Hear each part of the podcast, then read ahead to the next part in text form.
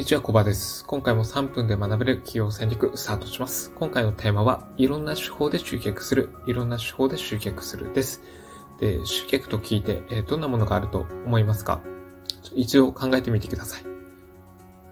オンライン、オフラインと2つあるんですけども、それぞれどんなものがあるのか、ここで紹介していきます。まず、オンラインなんですけれども、まあ、Yahoo とか Google の、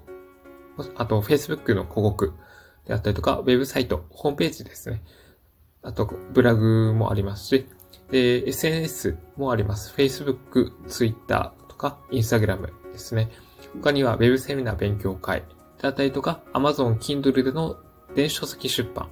で、紹介口コミ、そしてメールマガジンなどがあります。で、次にオフラインであれば、新聞とか雑誌への広告、で、セミナー勉強会、で、交流会、紹介口コミ、電話、ファックス、DM、はがき、チラシ、直接訪問などが挙げられます。で、ここで大切なのは、まあ、オンライン、オフラインに関係なく、使える手法は全て使うっていうことです。で、まあ、起用した当初っていうのは、まあ、スキルであったりとか、実績、資金っていうのがおそらく、まあ、余裕ないと思うんですよね。なので、まあ、ここで重要なのが、まあ、自分ができる集客手法は全て使っていくっていうことです。まあ、そういう気持ちで活動していくといいでしょう。まあ、できることから着々にやっていくことが大事です。まあ、例えば毎日1本ブログや SNS を投稿するとか、えー、毎週1回セミナー勉強会を開催するとか、えー、月1回ハガキやファックス DM、チラシを出すとか、まあ、その人の掲げる目標によって、えー、まあ、やるべき行動というのが変わってくるので、まあ、ご自身のゴール設定に応じて、えー、行動プランを立てて、着実に一つずつやっていきましょう。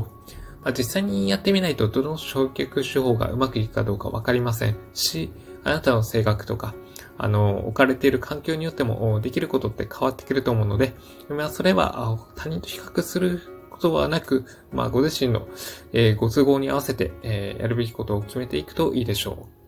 う。で、えー、実際いろいろやってみた中でうまくいくものがあれば、それをメインとして集客をやっていけばいいと思います。で、えー、もしスキルとか実績、資金が豊富にあるのであれば、初めから広告を打って、えー、行くことで、効率的に集客することができます。